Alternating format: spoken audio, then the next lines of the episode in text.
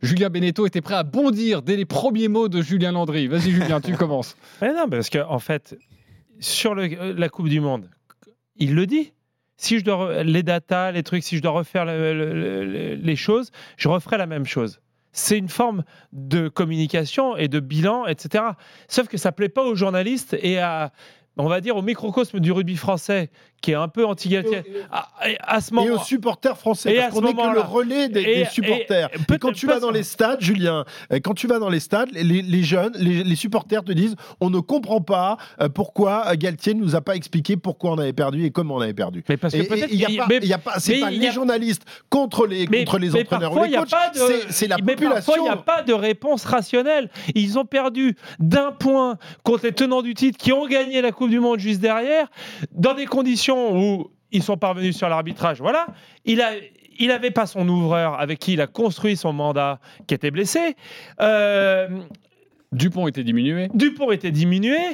Et quand on parle de, donner des quand explications. tu lui poses la question, est-ce qu'il fallait que, que, Dupont joue euh, Mais lui, avec les informations qu'il a, c'est pour ça que je vais revenir les choix qu'il fait, quand on est sélectionnaire, on est amené à faire des choix à l'instant T. Ben ces choix découlent, mais tu les expliques tes ces choix, découlent d'une réflexion et d'une multitude d'informations qu'il a en sa possession, qu'il partage avec son staff, qui fait qu'il fait les choix à l'instant T.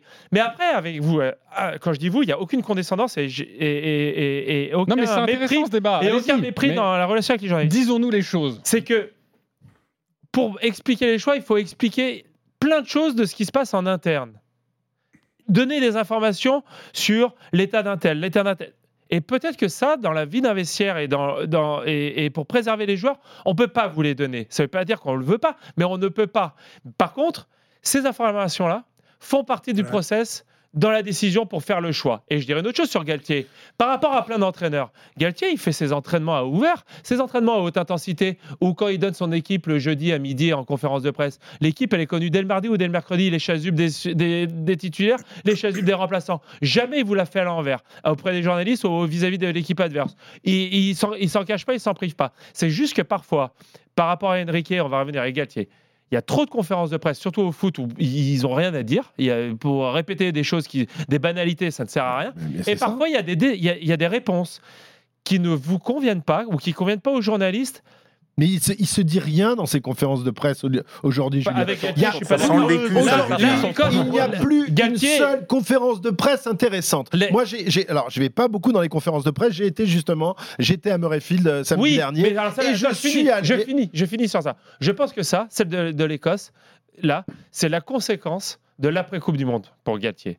C'est qu'il a bien vu qu'il y avait un climat ambiant un peu euh, réfractaire ou négatif vis-à-vis de lui de la part de la presse et de la part du monde, du, une partie du monde du rugby, qui pour moi est injuste par rapport à ce qu'il a fait et par rapport à où il a pris l'équipe de France. Et lui doit le ressentir comme ça.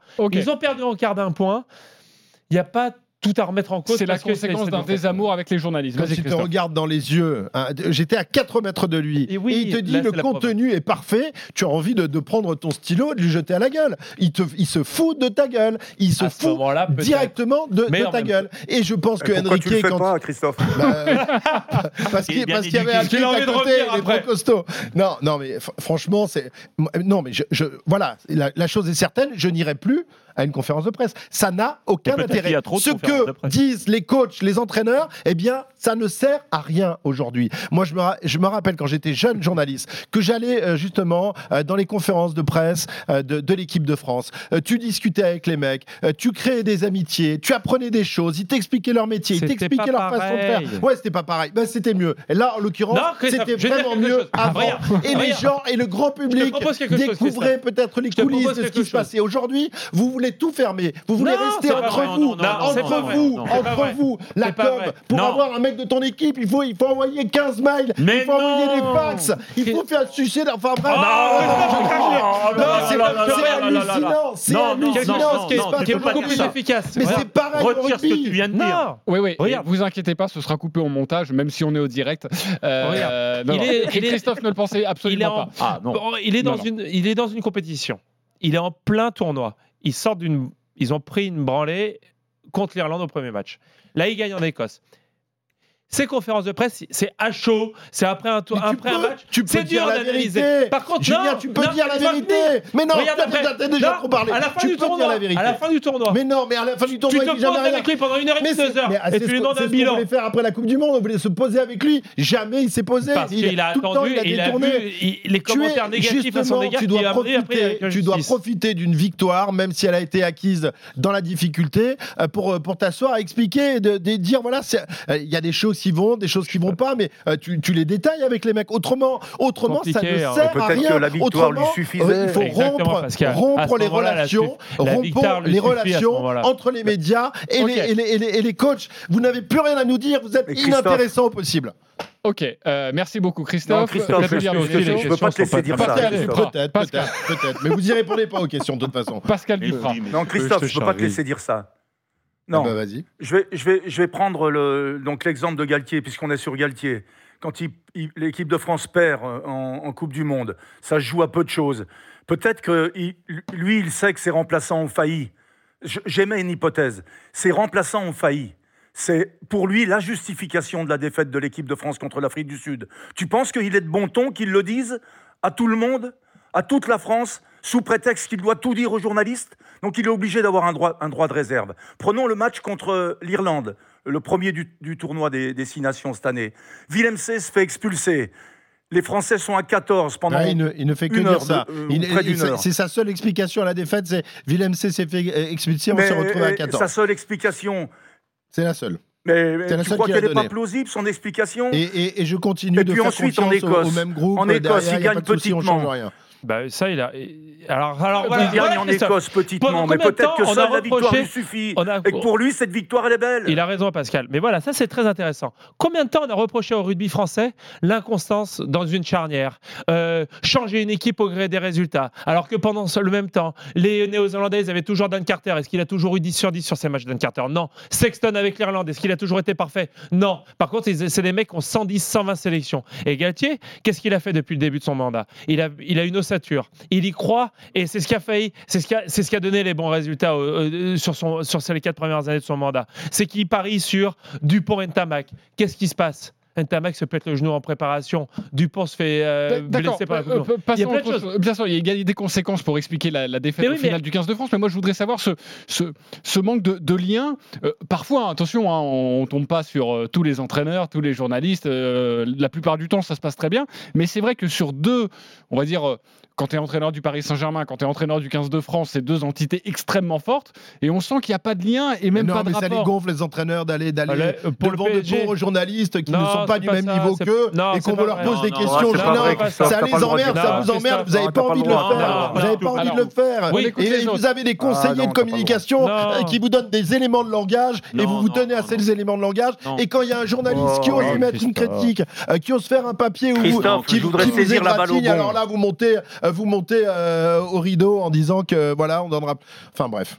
Je trouve qu'on ne se comprend plus et, et c'est terrible parce que euh, lorsque j'ai, je, je répète une fois, quand j'étais jeune, j'allais à, à- à l'entraînement du 15 de France, t'interviewais les mecs, tout le monde passait, tu discutais, euh, tu, pas forcément à micro ouvert, tu discutais avec les mecs, Ça, tu discutais toujours. avec le mais Pas où à ça micro ouvert, existe ça existe toujours. pas, pas dans les pas dans les dans les grandes équipes, ça ça n'existe plus. Bah, ça je n'existe plus. Non, c'est l'équipe de France de tennis quand même. C'est pas une petite Bah, équipe. attends, Marc Madiot n'a pas tu- parlé. tu- Je les- fais, les- Et après, Pascal, fermé. je te redonne la main. Marc Madiot, avec les journalistes. ton point sûr. de vue, tu peux entrer dans le débat. Ouais. Moi, mon point de vue, il est très simple. Je pense que, objectivement et honnêtement, on doit donner du grain à moudre aux gens qui sont en face de nous, qui font l'effort de venir nous Mais voir. toi tu tu fais l'effort, euh, Marc. Euh, ça, oh, je, non, je non, reconnais. non, après, tes coureurs c'est différent, mais toi tu le fais. Je fais l'effort parce que si je ne veux pas communiquer, il faut que je change de métier. Donc à partir du moment où j'accepte d'être dans un métier public, je réponds systématiquement favorablement à toutes les sollicitations. Pareil. Après, après, c'est moi qui fais ma réponse, c'est moi qui amène mes arguments et c'est moi qui fixe les limites de ce que je vais dire. Pourquoi? Tout simplement parce qu'à un moment, tout en donnant de l'information, tout en donnant des, des billes aux journalistes qui sont en face de moi, je suis aussi là pour protéger Voilà. mon institution. Et mon institution, c'est mon équipe, Ouais. mes partenaires, mes coureurs et mon encadrement. Tant que je reste dans quelque chose de euh, correct, euh, je peux me permettre de l'exprimer. si je mets en doute ou en cause de manière trop forte ou trop importante euh, mon encadrement ou mes coureurs ou mes sponsors, je sors de, du chemin que je dois respecter. Voilà. Et tu te fragilises, et où tu fragilises non, l'équipe. Et je fragilise l'équipe, et je protège mon équipe. Marc est, modèle, et modèle, et encore un, des derniers des, des, Mohicans, mais effectivement, à la, à la, fin des étapes du Tour de France, euh, tu as toujours possibilité d'aller faire une petite interview avec Marc. T'es pas obligé de te mettre derrière, derrière euh, une estrade avec euh, trois micros, et non, t'es en one-to-one, t'es face, es face au mec, t'es face au mec, tu le regardes dans les yeux, et il y, y, a un dialogue qui se crée. Évidemment, aujourd'hui, avec ces conférences de presse, tout le monde est derrière l'estrade, il y a le micro qui circule dans, dans, la salle et ça se passe comme ça. Comment tu veux créer ça, Comment tu avoir ça, c'est surtout au foot. Ça, je suis d'accord. Mais, mais c'est le mais foot. c'est pas de la faute des coachs, ça alors. Euh, non, c'est et je pense que la récurrence du système. Euh, et je pense qu'en plus, notamment au football, la récurrence quand il y a une, une, semaine où il y a un match de Coupe d'Europe, ils ont le championnat le week-end, donc conférence d'après de, de, match, d'avant-match, d'après-match de, de, de, Ligue 1. Le mardi, la veille de la Ligue des Champions, conférence de presse, conférence de presse d'après-match. Bon, et qui, en trois jours, il fait quatre conférences de presse. Ça sert à, enfin, à mon, à, mon, avis, la récurrence de ces conférences de presse nuit. conférence de presse. Euh, ouais, nuit à, au message à, que. À, ce moment-là, tu n'es pas. il se passait avant des choses, c'est tu avais euh, le, le sélectionneur ou son adjoint et, et, tu envoyais les joueurs. Aujourd'hui, les joueurs, ils veulent plus y aller non plus oui, aux conférences de presse. Ouais, et, les confs de presse, souvent dans le foot, ont un côté trop protocolaire. Oui. Et je ah pense bah, que si on revient à quelque chose auquel, tu, euh, eh oui, micro, auquel tu fais référence par one, exemple, sur, one to one, euh, sur, sur, le Tour de France, tes, tes collègues et toi-même, vous venez au pied du bus et euh, vous avez ou le coureur ou le directeur sportif. Ouais, ça a un peu changé là aussi. Hein. Depuis le Covid, ça a un peu changé. C'est oui, plus compliqué aussi. Oui, hein. et c'est en train de se footballiser là aussi petit à petit. Mais bon,